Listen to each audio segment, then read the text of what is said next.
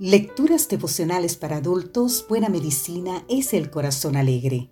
Cortesía del Departamento de Comunicaciones de la Iglesia Dentista del Séptimo Día Gasco en Santo Domingo, capital de la República Dominicana. En la voz de Sarat Arias. Hoy, 7 de noviembre, Sueño de Paz. Leemos en el libro de Salmos, capítulo 4, el versículo 8, En paz me acostaré y asimismo dormiré porque solo tú, Jehová, me haces vivir confiada. El cuarto síntoma de la depresión es el insomnio, aunque en algunos casos se manifiesta a través de sueños excesivos. Los salmos describen en diversos lugares el dolor psíquico que se acentúa en las horas nocturnas con tristeza y ausencia de sueño, como ocurre en las personas que sufren depresión. Nos dice el salmista en el Salmo 6, los versículos 6 al 7, me he consumido a fuerza de gemir. De llanto inundo mi lecho todas las noches. Riego mi cama con mis lágrimas.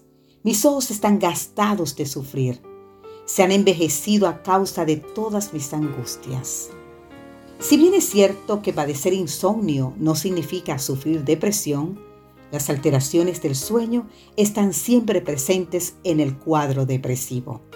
No poder conciliar el sueño o despertar sin poder volver a dormir resulta desesperante ante la perspectiva de malestar para el día siguiente.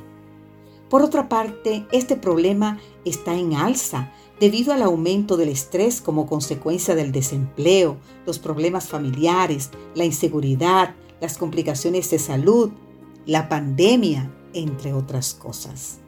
Hay insomnios de origen orgánico, pero la mayoría tiene que ver con las preocupaciones, los temores o la culpa.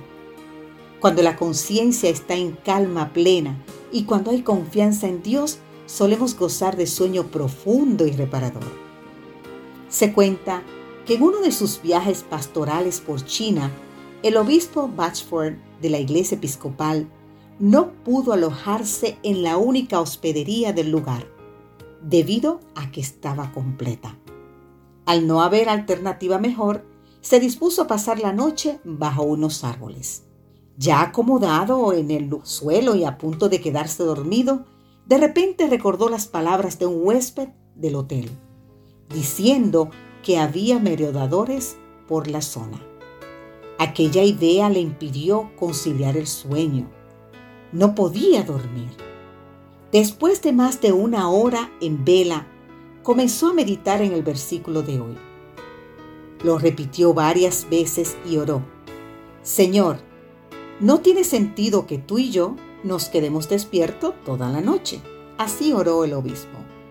Y en unos minutos dormía profundamente.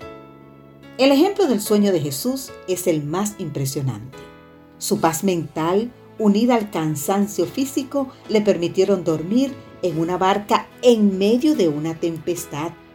Su sueño era lo suficientemente profundo como para que sus discípulos tuvieran que despertarlo. Así nos cuenta en el libro de San Mateo, el capítulo 8, versículos 24 y 25.